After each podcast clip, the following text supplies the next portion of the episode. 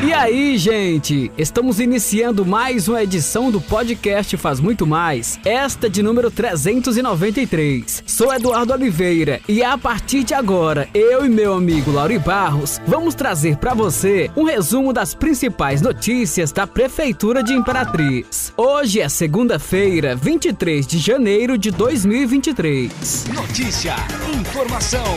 E a gente já começa esse episódio falando sobre desenvolvimento econômico. E vamos de ótima notícia para nossa querida Imperatriz. A edição de 2022 do Índice de Concorrência Municipal, o ICM, convocou 119 municípios de todos os estados da federação. E Imperatriz ficou na posição 55 e ao nível estadual em primeiro lugar. Isso mesmo, Eduardo. Dos critérios exigidos, as cidades deveriam constar mais de 250 mil habitantes até abril do ano passado. Representada por 23 cidades, a região Nordeste é a maior em número de estados, das quais nove são capitais e juntas abrigam 41% da população da região. E Imperatriz ficou em décimo lugar. E quem fala mais sobre o assunto é o secretário de Desenvolvimento Econômico, Wilson Filho. Estou aqui para expressar a minha alegria. Imperatriz tem se destacado em índice de concorrência municipal.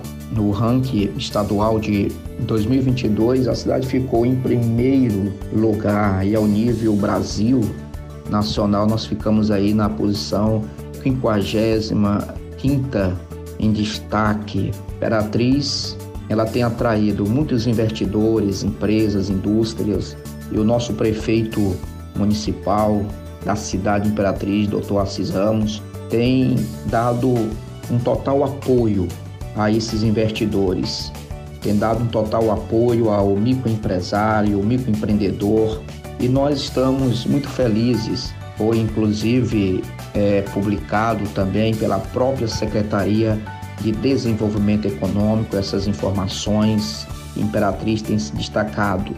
O nosso próprio economista da, da nossa pasta, Dr. Fernando Babilônia, ele explica muito bem os resultados e regional e, e nacionalmente também entre os novos itens avaliados pela própria Secretaria de Acompanhamento Econômico, como a infraestrutura, qualidade e a regularização urbanística também, liberdade econômica, concorrência em serviços públicos, segurança jurídica e contratando com o poder público, Imperatriz ficou acima da média nacional em seis deles. Então estamos felizes, é, a Prefeitura de Imperatriz fazendo muito mais, dando oportunidade a essas empresas que têm se instalado na cidade e também fazendo com que a economia ela venha girar dentro da nossa própria cidade e também é, atraindo também outros municípios e até outros estados para que possam também copiar a forma de como nós estamos trabalhando dentro da área do desenvolvimento econômico da nossa cidade.